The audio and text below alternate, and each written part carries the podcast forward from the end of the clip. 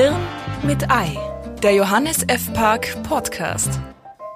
Der grausige Fund. Der grausige Fund ist Passanten vorbehalten, die furchtbar zugerichtete Leichen oder Teile davon entdecken. Meistens sind es Spaziergänger, die frühmorgens im Unterholz auf menschliche Überreste stoßen. Die Lokalpresse titelt dann folgerichtig Spaziergänger macht grausigen Fund im Wald. Man fragt sich, wer stolpert in aller Früh durchs Dickicht und hat dann noch Augen für abgesägte, schon leicht bemooste Unterschenkel. Wenn ich spazieren gehe, finde ich oft schon die eine Abzweigung zum Forstweg nicht.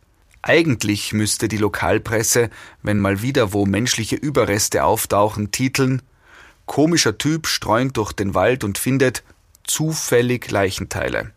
Aber gut. Es ist nun jedoch so, einen grausigen Fund macht ja beileibe nicht nur der zwielichtige Flaneur. Das in der Schultasche zweieinhalb Wochen vergessene Streichwurstbrot ist durchaus auch dieser Kategorie zuzuordnen. Gilt auch für die Mandarinen vom letzten Advent oder Bananen, die irgendwo unter diese Bodeneinlage im Rucksack geraten sind. Da reichen oft schon zwei Tage. Die Lokalpresse titelt aber nicht Rucksackbesitzer macht grausigen Fund, und auch nicht gut aussehender Vater stellt antikes Streichwurstbrot der Wissenschaft zur Verfügung.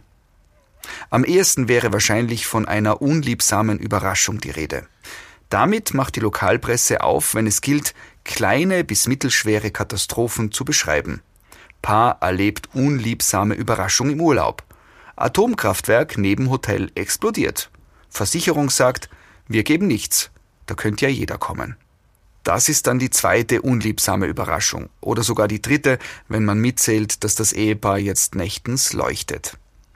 Unliebsame Überraschungen ereignen sich zuweilen auch nach OPs, wenn die Gehirnamputation zum Beispiel bloß ein blödes Missverständnis war. Der Chirurg, der sich gedanklich vielleicht mehr bei seinem neuen Tesla befand, macht dann sehr wahrscheinlich Bekanntschaft mit sehr motivierten Anwälten. Bekanntschaft machen auch zu dieser etwas hüftsteifen Formulierung greift die Lokalpresse reichlich. Meist machen Familien Bekanntschaft mit Dechsen oder anderem raffinierten Getier, das über die Katzenklappe ins Haus gelangt und dort gewerbsmäßig für Radau sorgt. Oder Kriminelle machen Bekanntschaft mit einer wehrhaften Seniorin namens Edeltraut und ihrem namenlosen Weltkriegskarabiner. Handfeste Auseinandersetzung inklusive. Da staunen dann die Ordnungshüter nicht schlecht. Warum?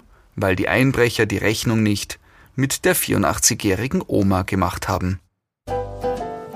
Hirn mit Ei. Gelesen von Sebastian Possart. Mehr von Johannes F. Park lesen Sie auf www.jf-park.com.